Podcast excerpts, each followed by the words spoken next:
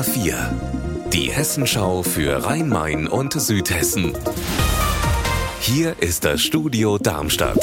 Mit Mike Markloff, hallo. Gereinigter Bauschutt aus dem ehemaligen Atomkraftwerk Biblis soll auf die Deponie Büttelborn kommen. Das hat das Regierungspräsidium Darmstadt vor fast einer Woche bekannt gegeben.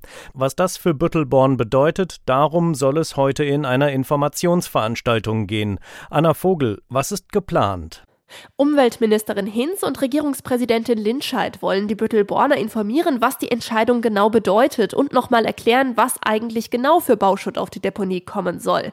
Nämlich, dass es da um Bauschutt geht, dessen Strahlungswerte unterhalb einer vorgegebenen Grenze liegen.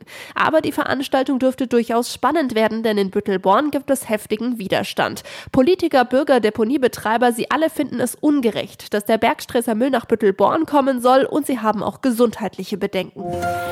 Das festgefahrene Schiff auf dem Neckar bei Hirschhorn ist inzwischen sicher an eine Liegestelle gebracht worden.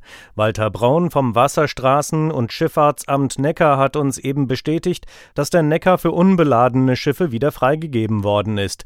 Derzeit sondiere ein Schiff mit Sonar den Neckar, ob an der Fahrrinne Schäden aufgetreten sind.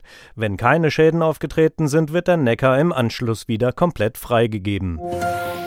In Frankfurt ist eine besondere Geschenke-Spendenaktion in Zusammenarbeit mit dem Kinderbüro angelaufen, und zwar für Kinder, die aus Familien mit nicht viel Geld stammen. In vielen Geschäften der Stadt stehen Weihnachtsbäume, an denen insgesamt 5300 Wunschkarten hängen, für Fußbälle, Puppen, Bücher oder anderes Spielzeug. Und die Frankfurterinnen und Frankfurter können diese Wünsche erfüllen und die Kinder beschenken.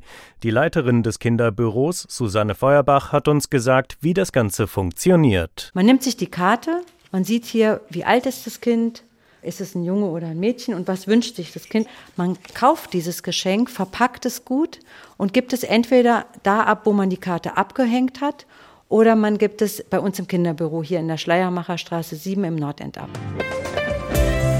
Unser Wetter in Rhein-Main und Südhessen. Zu den Wolken können sich auch hier und da ein paar Regentropfen gesellen. Dabei ist es 7 Grad in Brenzbach-Stierbach im Odenwald.